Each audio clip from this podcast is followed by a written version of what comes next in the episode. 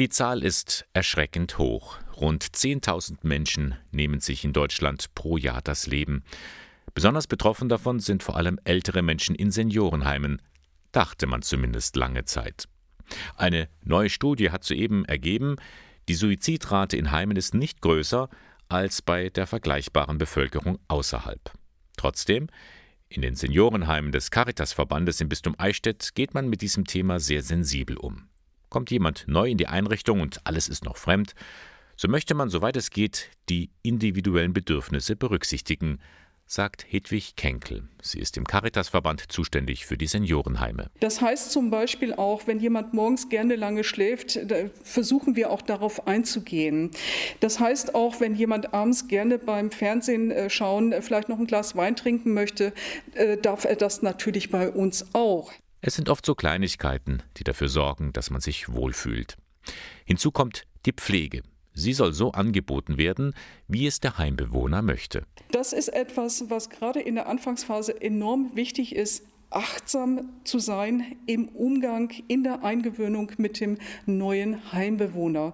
Das ist so unsere Suizidprävention, gerade in der Eingewöhnungsphase, weil das, wie gesagt, auch eine sehr hochsensible Phase ist. Die Mitarbeiterinnen und Mitarbeiter in den Seniorenheimen werden eigens dafür geschult. Und zwar nicht nur die Pflegekräfte, sondern alle.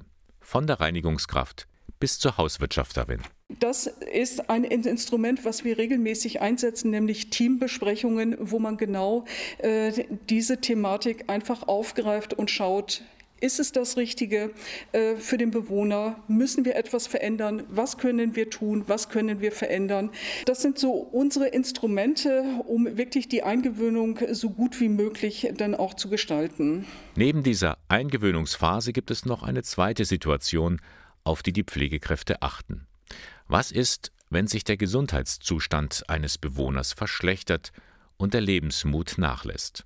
Auch dafür ist man, so Hedwig Kenkel, in den Altenheimen gut gerüstet. Gerade zu Beginn versuchen wir auch immer äh, mit dem neuen Heimbewohner zu klären, ob eventuell auch eine Patientenverfügung vorliegt, dass wir wirklich auch einem Menschen, der schwer krank ist, helfen können, dass er keine Schmerzen äh, leiden muss, dass er wirklich auch eine seelsorgerische, aber auch eine psychische Begleitung auch von uns bekommt, dass nicht solche Gedanken aufkommen, äh, mein Leben ist nicht mehr lebenswert, ich möchte niemandem zur Last fallen. Ein heikles Thema, auf das man in diesen Tagen besonders hinweist, denn am Donnerstag, 10. September, ist der Welttag zur Suizidprävention.